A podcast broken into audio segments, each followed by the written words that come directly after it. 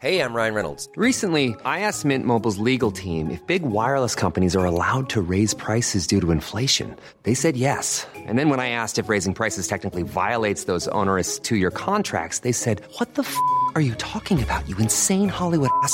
So to recap, we're cutting the price of Mint Unlimited from $30 a month to just $15 a month. Give it a try at mintmobile.com slash switch. $45 upfront for three months plus taxes and fees. Promo for new customers for limited time. Unlimited more than 40 gigabytes per month. Slows. Full terms at mintmobile.com.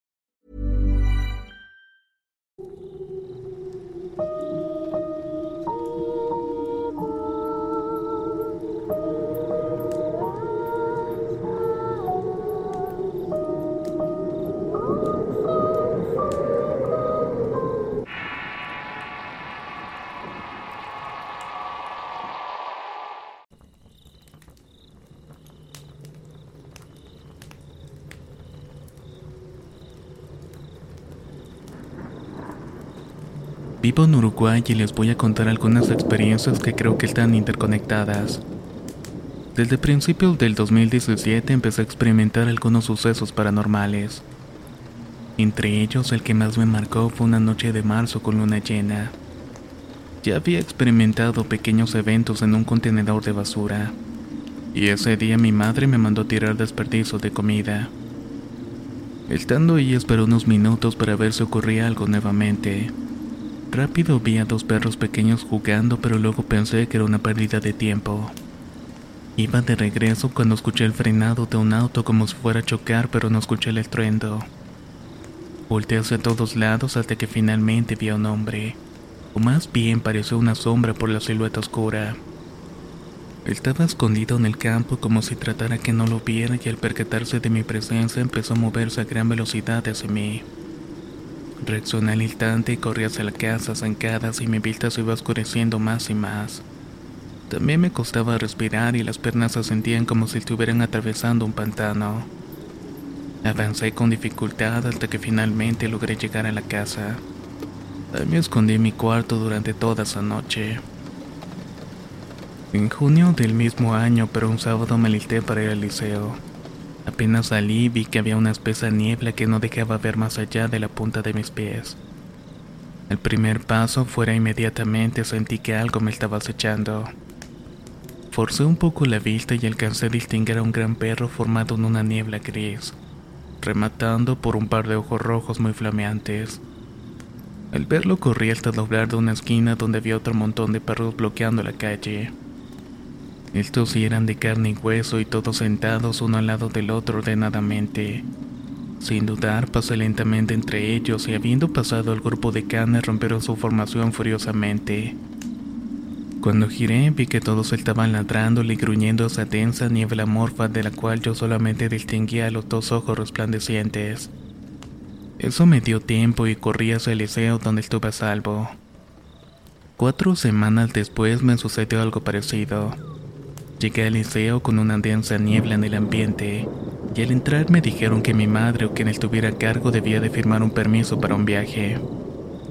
Corrí de regreso a casa y entre la neblina encontré nuevamente a ese perro nebuloso. Pero esta vez iba tan apurado y enojado que grité. No tengo tiempo para tonterías. Así que simplemente pasé de largo para mi casa. Ya en frío pensé lo responsable que me sentía al gritar eso y empecé a preocuparme de que algo le pasara a mi familia. Aunque creo que no ha pasado nada grave, semanas más adelante mi madre iba al trabajo con esa niebla espesa. También se le apareció un perro de la nada grande, fornido y que caminaba a su lado. Ella empezó a repetir una oración y poco a poco el animal se fue quedando atrás. Durante un buen tiempo no volvió a pasar nada malo. Casi se había olvidado todo el asunto hasta una noche de Semana Santa en el 2018.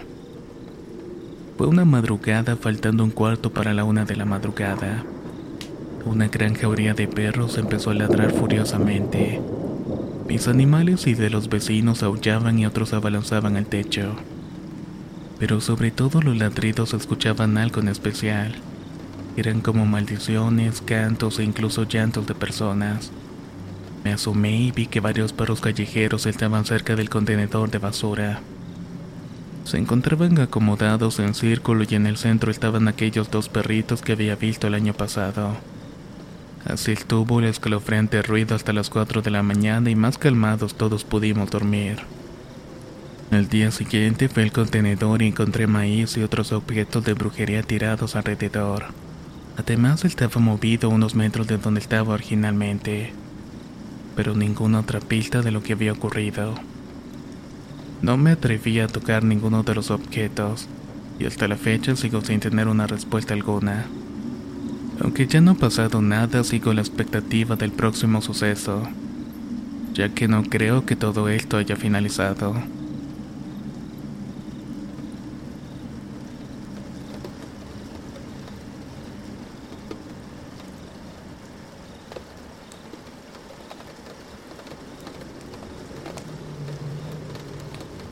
Les voy a contar lo que me pasó en Progreso, Yucatán, cuando tenía 8 años. En esa época me gustaba escuchar la radio hasta que ponían el himno nacional. Cierto día mi madre recibió unos sillones de sofá de una tía. Tenían tapizados de color rojo y eran grandes y cómodos. Los acomodamos en la sala y todo iba como si nada. Yo en ese tiempo dormía en una hamaca junto con mis dos hermanitos. Quedaba en primer lugar hacia la sala donde estaban los nuevos muebles.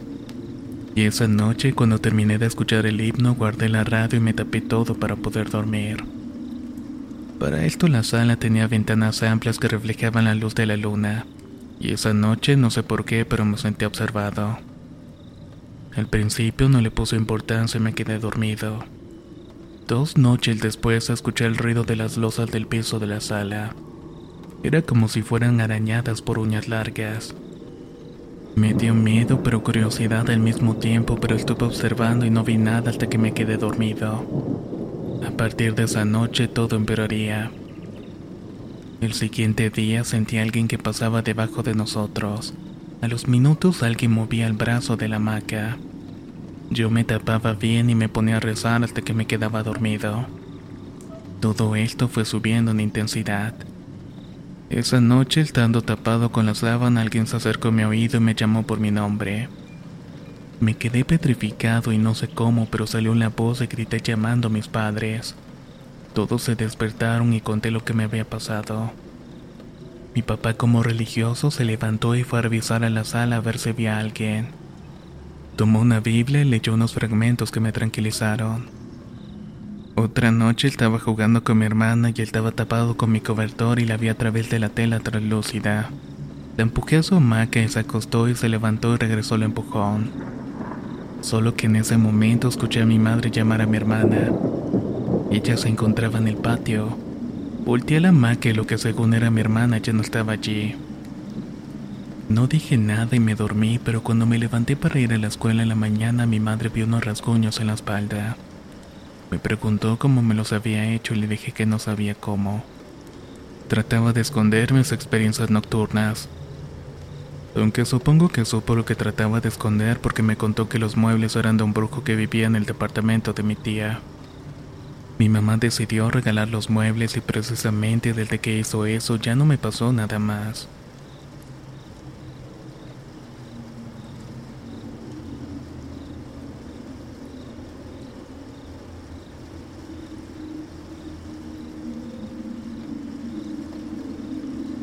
Estaba en mi cuarto y de repente vi una sombra morfa que mientras me le quedaba viendo se acercaba poco a poco a mí.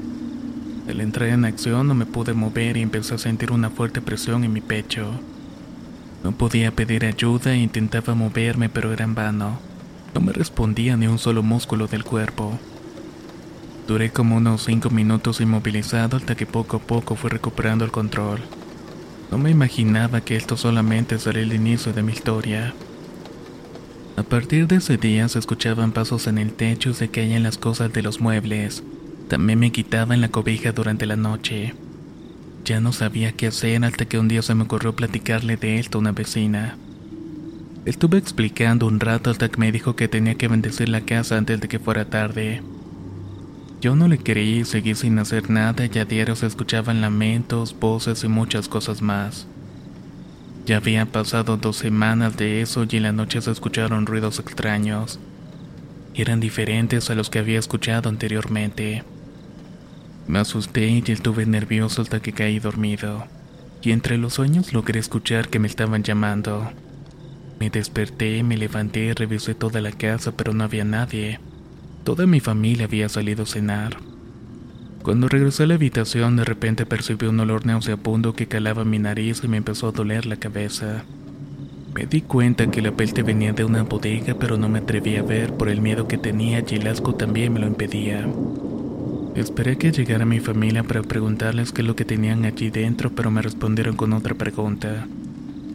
Me decían que no había nada y yo les pedí que no me quisieran engañar porque estaba seguro que allá había algo que expulsaba un olor nauseabundo. Pero ellos continuaron negándolo hasta el día de hoy.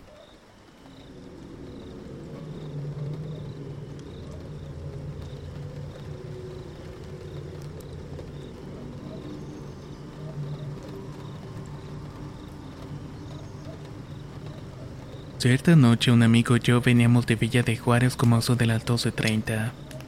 Cruzamos la calle para entrar por Xochimilco, pero en eso vimos a una chica que también iba a dar la vuelta en esa calle. Continuamos y topamos con ella al dar la vuelta.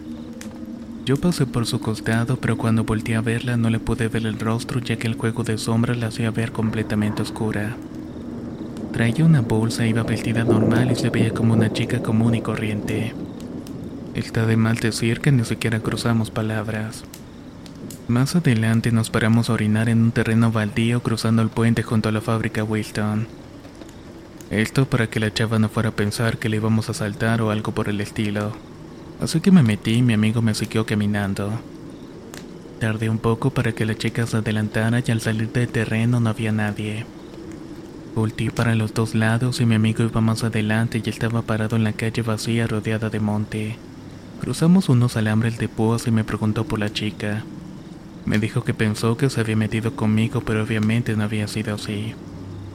Llegamos hasta un callejón que también estaba desierto, no le dimos mayor importancia y continuamos caminando hasta que llegamos a la casa. Pasaron dos días y una ocasión que venía por ese mismo lugar, pero era en taxi y el conductor me contó que en ese lugar se apareció una chica haciéndoles la parada, pero nadie la subía porque todos ya sabían que no era nadie. Así me fue contando varias historias relacionadas con esa chica. Pasó un tiempo y otro taxista me dijo y me señaló exactamente en dónde les hablaba o chiflaba. Esta segunda ocasión llegué a mi casa y cuando vi a mi amigo le conté. Los dos nos quedamos sorprendidos porque era la misma chica sin rostro que habíamos visto aquella noche.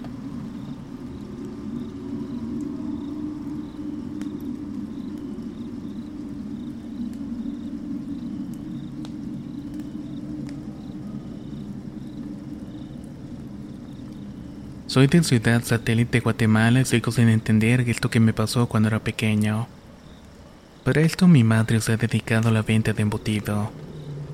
En ese tiempo le vendía a una señora de una tienda y cierto día le pidió que le diera fiado. Aceptó, pero al pasar la semana nos llegó la noticia que la madre de la señora había fallecido. Unos días después mi madre me mandó a comprar una Coca-Cola pero como no traía dinero, recordó que la señora le debía y me acompañó para decirle que le descontara de la deuda.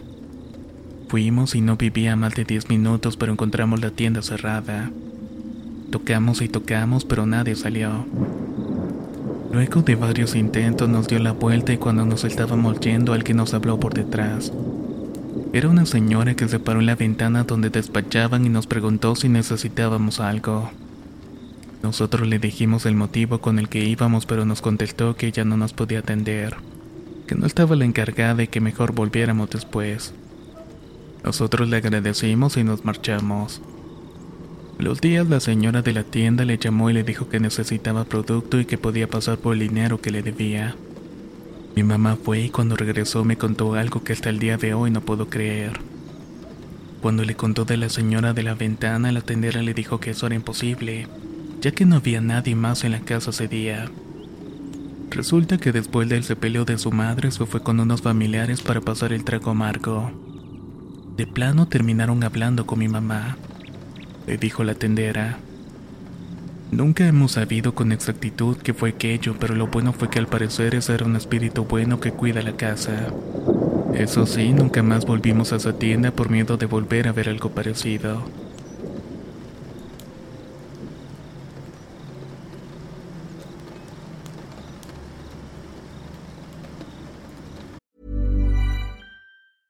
Hey, I'm Ryan Reynolds. Recently, I asked Mint Mobile's legal team if big wireless companies are allowed to raise prices due to inflation. They said yes. And then when I asked if raising prices technically violates those onerous two year contracts, they said, What the f are you talking about, you insane Hollywood ass? So to recap, we're cutting the price of Mint Unlimited from $30 a month to just $15 a month. Give it a try at mintmobile.com slash switch. $45 upfront for three months plus taxes and fees. Promo for new customers for limited time. Unlimited more than 40 gigabytes per month. Slows. Full terms at mintmobile.com. Hey, it's Ryan Reynolds, and I'm here with Keith, co star of my upcoming film, If, only in theaters, May 17th. Do you want to tell people the big news?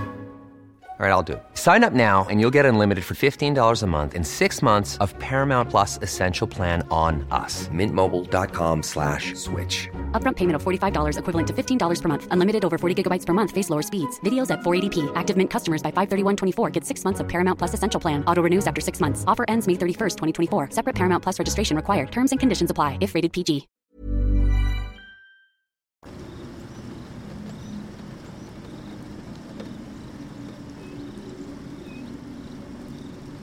Vivo en el municipio de Ayutla que está justamente a la frontera que divide a México de Guatemala. Esto me pasó cuando tenía 20 años. Nunca había creído en eso de los espantos hasta aquella noche. Sucede que en mi casa vivimos mi padre, mis dos hermanos y yo. En ese tiempo mi padre y yo discutíamos constantemente. Yo no me preocupaba por buscar trabajo y era un rebelde y siempre regresaba tarde a la casa por salirme con mis amigos. Una noche llegué como eso de las 10 y mi padre y yo peleamos como de costumbre. Solo que esta vez le dijo unas cuantas cosas más que después me hicieron sentir mal. Como estar me fui a dormir a mi cuarto pero no pude hacerlo. Me quedé despierto pensando qué iba a hacer con mi vida y en los cambios que necesitaba para cambiar. Papá tenía razón y era momento de sentar cabeza.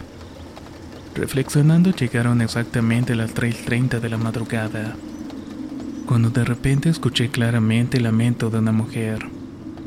Parecía estar a unas cuadras de retirada como en el fondo de mi propia calle, pero cada vez se acercaba más y más a la casa. Eso era demasiado inusual porque ningún auto o motocicleta pasaron por la calle, solamente era el llanto de esa mujer. Conforme avanzaron los perros empezaron a ladrar y mi cuerpo se paralizó por completo. En ese momento pude entender que era la llorona. Tenía muchas ganas de levantarme de la cama e ir a despertar a mis hermanos para que vieran lo que estaba pasando, pero ni siquiera pude hacer eso. Mientras el lamento se hacía cada vez más y más fuerte al grado de estar frente a mi casa, un miedo indescriptible me inundó al grado de ponerme a rezar durante toda la noche. Estuve repitiendo oración tras oración hasta que finalmente amaneció. En la mañana que platiqué con mi familia llegamos a la conclusión que ese terrible ente era la llorona.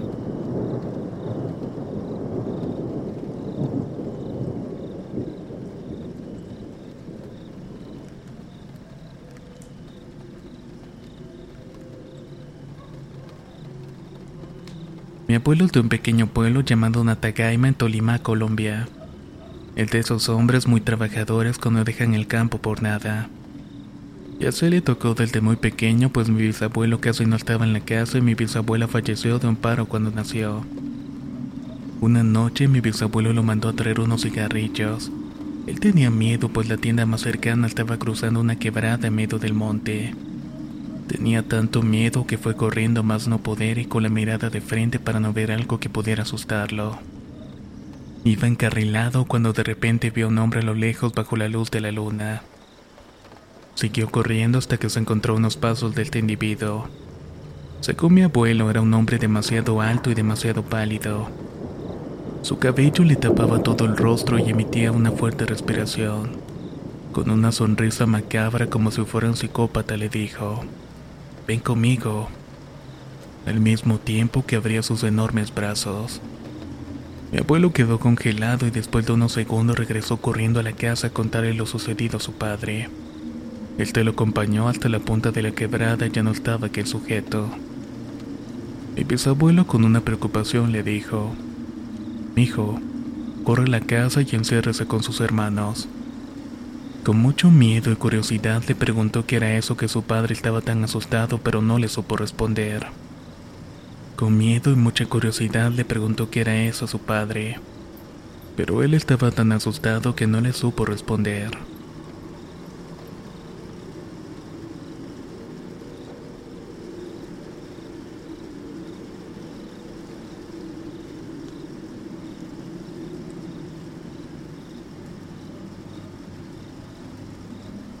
Soy de República Dominicana, específicamente de un pueblo llamado Santiago de los 30 Caballeros.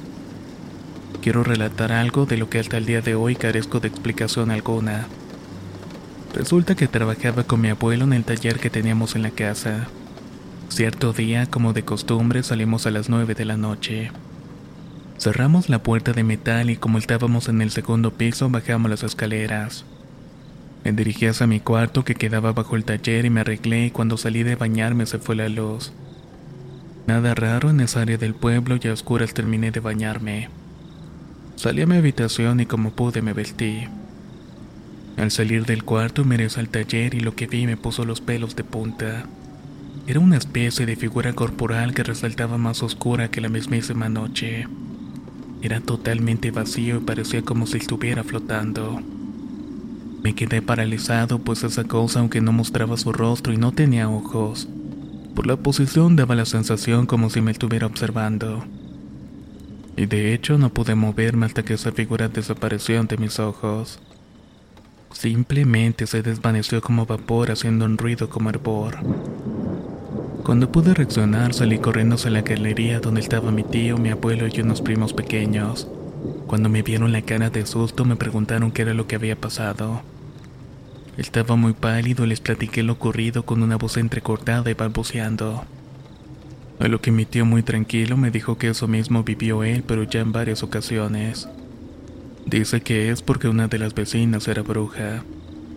También decían que salía en la madrugada a hacer de las suyas. Espero que todo esto no le pase a nadie, ya que es una sensación muy difícil de olvidar.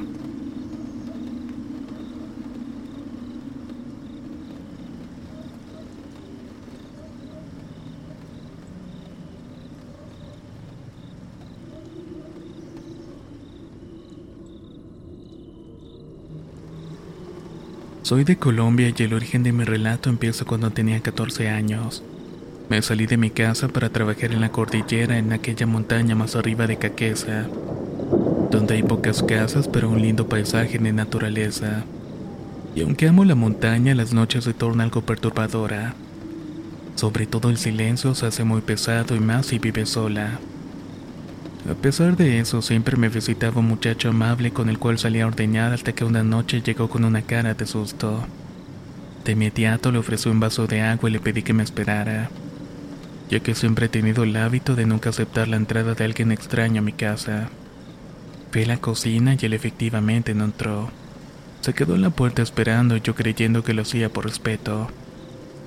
De pronto me preguntó si lo iba a dejar entrar en un tono desesperado e impaciente casi rasguñándose el rostro con su mano encarruñada. En ese momento entendí que lo que se encontraba afuera no era algo bueno, ya que yo había rodeado la cabaña con una cortina de sal y le respondí que se fuera, que ya era tarde y para una mujer sola no era permitido ni bien visto dejar a un hombre entrar a estas horas, que lo sentía por sus heridas pero debía marcharse.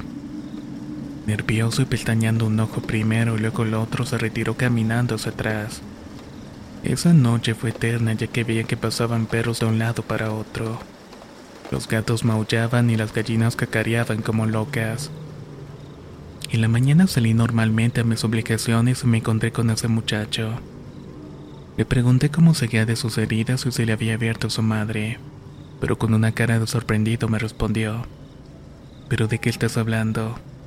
La noche llevé a mi madre al pueblo y se nos hizo tarde y nos quedamos allá.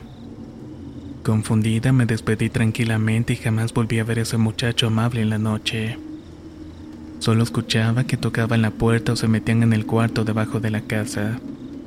Pero no podían hacer nada ya que mi tía siempre tenía un santo que no permitía que nadie entrara o eso decía ella. Y afortunadamente siempre funcionó.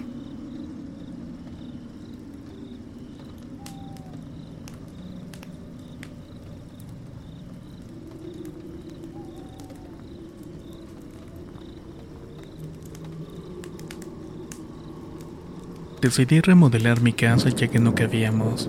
Mientras hacía el segundo piso rentamos un pequeño departamento.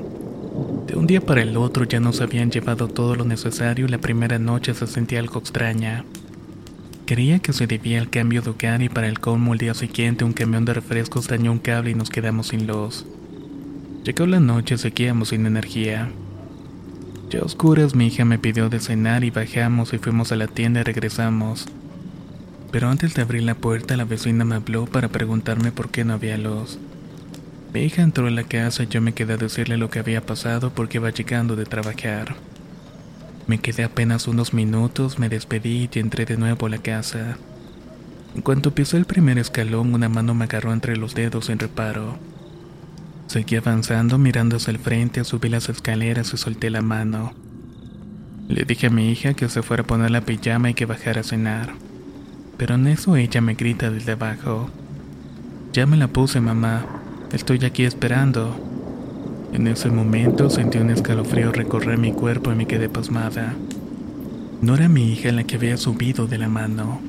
Corrí de inmediato, le di de cenar y me apresuré a poner los platos en el fregadero nos subimos. Pero mientras nos cepillábamos los dientes, abajo se escuchaba a alguien jugar con una pelota. Traté de mantenerme fuerte para no asustar a mi hija y nos metimos al cuarto para acostarnos. Yo no quería que ella durmiera sola esa noche y me fui para su cuarto. Antes de dormir estuvo jugando con su pelota y en ese momento yo sentía que me jalaba la cobija. Así tuve intención hasta que caímos dormidas. Ya en la madrugada mi hija me despierta diciendo que alguien nos estaba aventando las pelotas. Le susurré que no pasaba nada, la tomé en mis brazos y salimos del cuarto. Le hablé a mi hermano y le platiqué lo ocurrido para que fuera por nosotras. Mientras lo esperaba afuera, dentro se escuchaba el llanto de una niña. Por fin llegó mi hermano y sin decir nada tomó las llaves de mi mano, se metió, subió las escaleras y después de unos 20 minutos salió pálido. Tenía el rostro atemorizado y callado como llegó y prendió el auto y nos hizo señas para irnos. Cuando nos alejamos del departamento mi hija nos dijo que había alguien en el balcón. Volteamos y era la silueta de una niña diciéndonos adiós. Ahí mi hermano rompió el silencio y dijo, parece que ella solamente quiere jugar. Parece que ella solamente quiere jugar.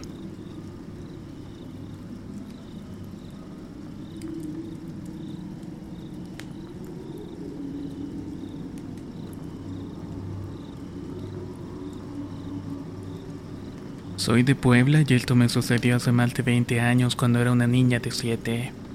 Es algo que nunca voy a olvidar. Fue un domingo por la mañana y estaba acostada junto a mi hermana mayor y mis papás estaban en la cama contigo en el mismo cuarto. Veíamos televisión en aquel entonces un programa llamado En Familia con Chabelo. Claramente observé a una mujer en la puerta principal. Era tan alta como el mismo marco de la entrada y estaba vestida de blanco. No se le veía en los pies pues el vestido tocaba el suelo. Se encontraba coronada por un cabello largo y de color negro. Pero lo que más me asustó era su cara blanca. No estaba pálida, sino literalmente blanca como una hoja de papel. Esta aparición parecía no tener boca y tener los ojos negros completamente. No grité, solo le pregunté a mi hermana si estaba viendo lo mismo que yo, pero me contestó que no.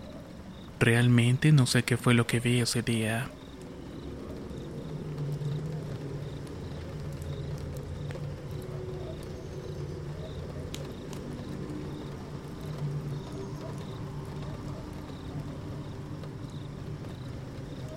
Soy de Buenos Aires y esto me pasó cuando tenía 7 años.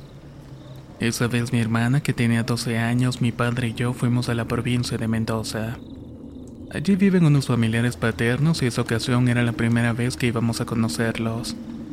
Ellos viven en chacras de Coria medio del campo, un lugar bastante alejado de la ciudad. En ese lugar tenían vacas, caballos, gallineros hasta una huerta. Llegando la primera noche, mi hermana y yo salimos con mis primos mayores. Nos iban a ayudar a conocer el centro para divertirnos. Se nos hizo tarde y volvimos aproximadamente a las 11 de la noche, pero la camioneta en la que íbamos se descompuso. Lo hizo en medio de la nada, en medio de la terracería, quedando rodeado solamente por pastizales altísimos. Al bajarnos no se veía absolutamente nada más que oscuridad. Mi hermana y yo nos tomamos de la mano porque teníamos mucho miedo. Mientras tanto, mis primos hacían bromas sobre extraterrestres, brujas y fantasmas. Por ese momento empezamos a escuchar como si alguien se iba acercando hacia donde nosotros estábamos. El pastizal se estuvo moviendo, pero al final no pareció nada.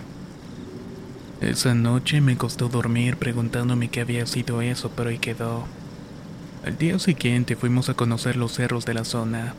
Cuando íbamos llegando a la primera cima de repente vimos una silueta de lo que parecía ser un hombre. No nos faltaba mucho para llegar, pero el sol no me dejó ver su rostro ni nada más que una sombra opaca. Mi prima extrañada nos dijo que era muy raro que alguien estuviera por allí ya que era propiedad privada. Así que nos indicó agarrar unas piedras y subir con cuidado. Pero cuando llegamos a la cima no había absolutamente nadie. Nos asomamos hacia abajo y tampoco veíamos a nadie. Eso fue mucho más raro de lo que había pasado la noche anterior y mi prima mayor se limitó a decirnos que nos fuéramos de allí. Para esto yo siempre tuve fascinación por los caballos, así que ese día más tarde fuimos con nuestra prima a andar en caballo por la zona. Nos alejamos bastante de la casa y pasamos por pastos de no más de un metro de largo. De pronto empezamos a escuchar el llanto de un bebé. Al instante los caballos dejaron de seguir avanzando y el mío en particular estaba bastante alterado renuente a caminar. Le pregunté a mi prima qué era eso, pero me dijo que era mejor no darle importancia. A mí, sin embargo, cada cosa me pareció más extraña que la anterior. ¿Qué era lo que hacía un bebé medio del monte llorando solo? Nadie me daba una explicación de lo que estaba pasando y esa misma noche, la última que estuvimos allá. Después de cenar estábamos viendo televisión todos juntos cuando de la nada empezaron a ladrar los perros bastante enojados. Mi tío agarró una escopeta y todos nos quedamos callados sin saber qué hacer. En eso escuchamos cuatro tiros uno tras otro. En menos de un minuto regresó completamente pálido. Subió el volumen de la televisión y todos hicieron como si nada hubiera ocurrido. Igual como los otros episodios que tuve en el campo, ninguno tuvo una explicación pero de que fueron cosas raras lo fueron.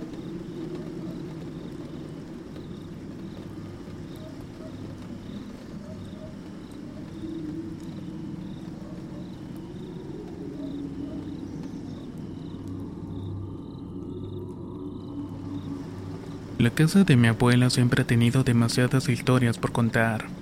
Desde que mi tía tuvo la oportunidad de ver a mi abuelo fallecido sentado en la cama, hasta la aparición de un señor que estuvo juntado con mi abuela muchos años después de quedar viuda.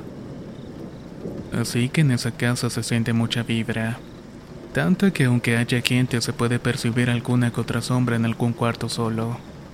Pero bueno, esta historia comienza hace unos años cuando estaba en sexto de primaria.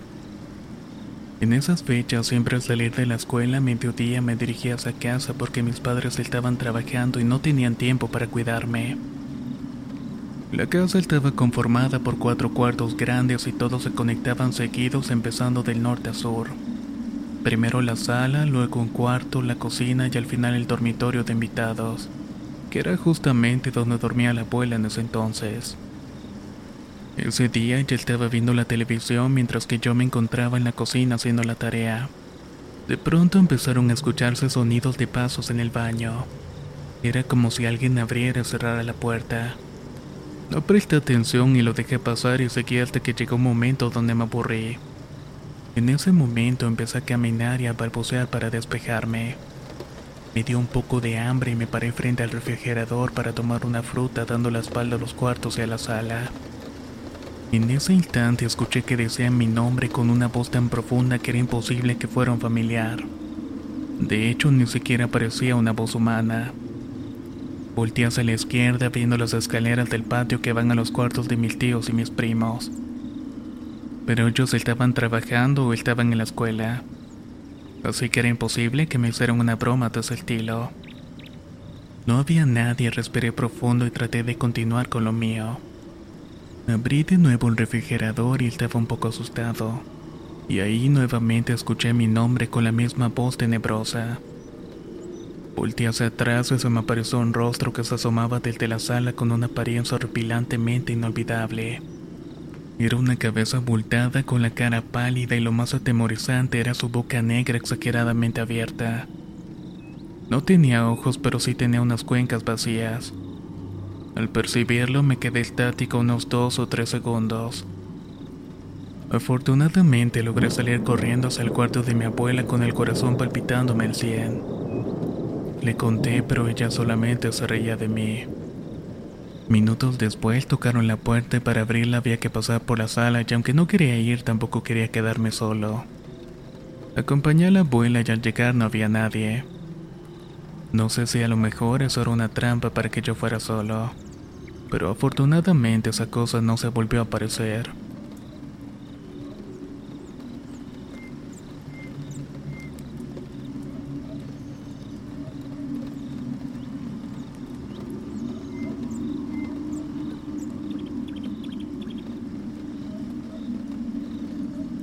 Esto que voy a contar me pasó cuando tenía 10 años.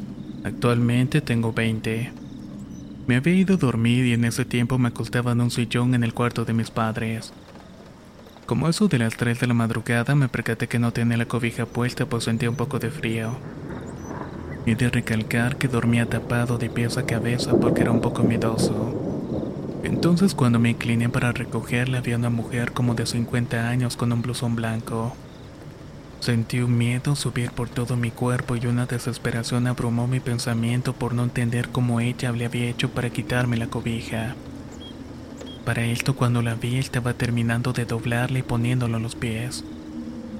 Como pude jalé la cobija y con todo el miedo del mundo me tapé hasta quedarme dormido. O tal vez me terminé desmayando del miedo. A partir de ese día y hasta la fecha muy seguido, gente que viene a mi casa cuando no había nadie nos dice lo mismo. Que siempre les abre mi abuelita y me preguntan que por qué la dejamos sola. Pero eso no puede ser cierto. Era algo que nos había tenido sumamente atemorizados ya que mi abuela apenas se mudó a vivir con nosotros en el año 2016. Pero como ella tiene algunos problemas de salud, nunca la dejábamos sola. Y aún así todo esto ha pasado unas cuantas veces. Que cuando no estamos lo reciben como nosotros la llamamos la señora. Yo a veces incluso puedo escuchar su respiración. Todos concordamos en que su físico es de una señora mayor de unos 70. Piel morena, cabello cano y con un rostro amable pero que provoca la sensación que te podría atacar en cualquier momento. Y eso es justamente lo que más le tememos.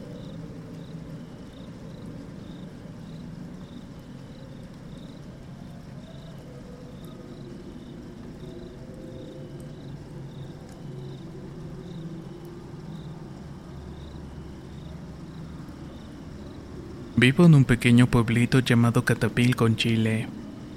Cuando era niña escuché la historia de Don Juan, quien era un amigo de mi padre. En aquel entonces tenía unos 23 años y una noche de farra, ya estando ebrio, se puso muy desafiante con todos los presentes de la cantina. Afirmaba que no se acobardaba ante nadie ni nada, y que le daría pelea a cualquiera que se le cruzara en el camino que incluso si se le aparecía el mismísimo diablo le daría cara sin miedo. Así estuvo necio hasta que partió rumbo a su casa. Su regreso era por un camino de tierra bordeado de eucaliptos muy altos que le daban un aspecto tenebroso a la calle. Ya iba a la mitad cuando de repente notó que se le venía encima la sombra de una persona. Casi a la par pero del otro costado de los árboles. Esta sombra se hacía más y más alta a medida que iba avanzando. Juan aligeró el paso tratando de no correr para no llamar la atención de esta cosa. Pero poco antes de llegar a su casa la sombra ya alcanzaba la altura de los árboles. No cuanto más se echó a correr hasta que se topó con esta sombra más oscura que la noche. Se le paró enfrente y le sonrió con unos dientes dorados brillantes. Luego le guiñó con uno de sus ojos rojos como el fuego y dijo resonante: Aquí estoy. Te escuché decir que eras hasta capaz de enfrentarte a mí. Así que heme aquí. Juan quedó en shock por un momento y hasta la borrachera se le quitó. Reaccionó y salió corriendo sin parar hasta llegar a su casa. Llegó golpeando la puerta desesperadamente hasta que su madre le abrió y le preguntó qué era lo que le había pasado. Que por qué estaba tan pálido, pero él no alcanzó a decir una sola palabra y cayó desmayado. Nunca más volvió a desafiar a nadie ni se quedó tan noche fuera de su casa.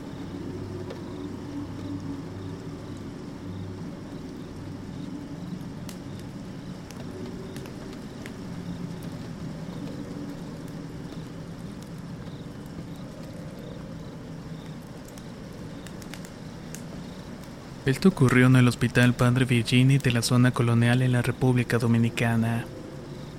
En ese entonces mi padre se encontraba interno.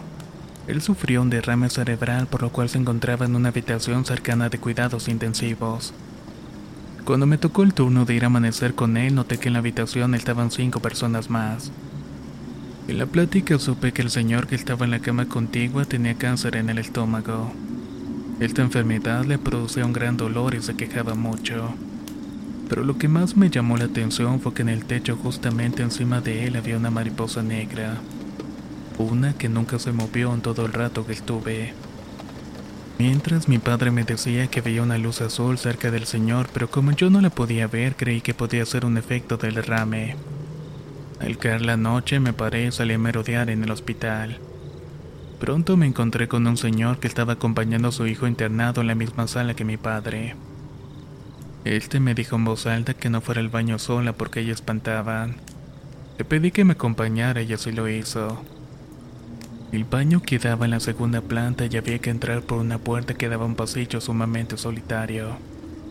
Entré, sentí a alguien conmigo allí y fue una sensación rara que me hizo salir corriendo. Pero al salir encontré todavía al señor más asustado que yo. Se encontraba señalando la ventana de una habitación en la que se veían sombras de muchas personas. Aún cuando ya estaba cerrado el hospital y en el pasillo con el rabillo del ojo se veía una larga fila de pacientes, pero cuando volví a saber bien no se veía nada. Volví a la habitación de mi padre y pasaron las horas, amaneció y me fui a la casa. Cuando regresé esa misma tarde, la mariposa seguía en el mismo sitio del techo encima del paciente. Y otra vez lo mismo. Pasaron las horas, amaneció, fui a la casa y regresé en la tarde. Solo que esta vez ya no estaba el señor en su camilla. Al preguntar qué había pasado con él, me dijeron que había fallecido. Miré hacia el techo, pero la mariposa ya no se encontraba allí. Salí de la habitación y la vi muerta en el pasillo. Sin duda alguna, esa mariposa era el ángel de la muerte que esperaba el difunto.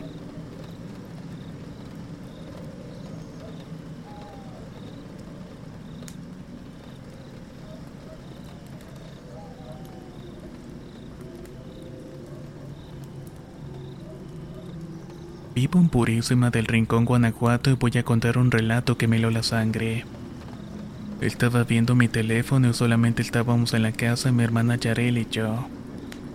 Para él había una muñeca al lado de la televisión a la cual no le prestaba la mayor importancia. Hasta que de pronto la escuché decir hola. Eso me heló la sangre, después de unos segundos sentí un terror que no puedo describir. Era la muñeca saludándome ahora con una mano. Después de unos segundos me dijo contéstame. Me quedé impactado y aún petrificado y a los pocos segundos llegó mi hermana y me preguntó que con quién estaba hablando. Titubeante le dije que no era yo y que era la muñeca. En ese preciso instante lo vuelvo a hacer. Hola, Chareli. Lo que provocó que saliera disparada de la habitación muy asustada. Armé de valor y me quedé en la habitación para cerciorarme si la muñeca hacía algo más, pero no pasó nada. Pasando unas horas esa misma noche tiramos todos los juguetes en un costal. Hasta la fecha, cada vez que vemos una muñeca nos regresa aquel mismo escalofrío recordar lo que nos pasó. Les contamos a mis padres de rozaron agua bendita y hasta el momento no ha ocurrido nada similar. Y así esperamos a que continúe por un buen tiempo.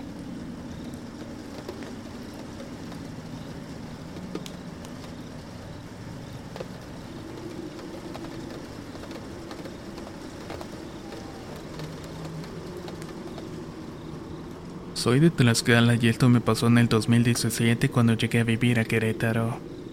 La casa que renté se veía muy solitaria y cuando entré por primera vez sentí un ambiente pesado.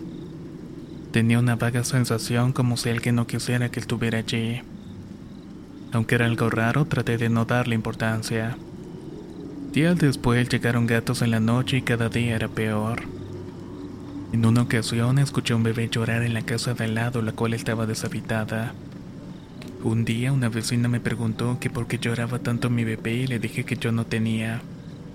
Se sorprendió bastante porque también juraba que escuchaba un bebé en la casa. Posteriormente empezaron a tocar la ventana del baño mientras me bañaba y alcanzaba a ver una sombra a través del cancel de la regadera. Además, cuando dormía sentía que alguien me jalaba los pies, pero al abrir los ojos no veía a nadie. Así estuvieron los días y me decidí poner un cuadro de la Virgen de Guadalupe con una veladora. Rocé la casa con agua bendita, pero incluso esa misma noche sentí que alguien subía tocando el colchón desde mis pies. Con miedo dije groserías y me levanté pataleando hacia donde sentía ese peso. Prendí la luz para que no me diera miedo y me volví a acostar. Pero no pasó ni un solo minuto cuando me apagaron la luz y la veladora. Lo peor fue que escuché perfectamente como si hubieran soplado. Temblando del miedo volví a encenderla pero volvieron a soplar. Me levanté a prender la luz y el interruptor estaba en modo prendido. Para ese momento me regresé a la cama casi gateando. Me tapé y de nuevo ese peso empezó a subir por mis pies. Sin pensarlo, agarré el vasito de agua y cuando iba por mi cadera me quité las cobijas y se lo aventé. Al momento escuché un bulto caer y se deslizó por el suelo. Luego esa cosa pegó en el ropero que tenía enfrente. Seguió un silencio absoluto y enseguida volvió la luz. La verdad, el día siguiente preferí salirme de allí. Y por lo que sé, ya nadie más vive en esa casa.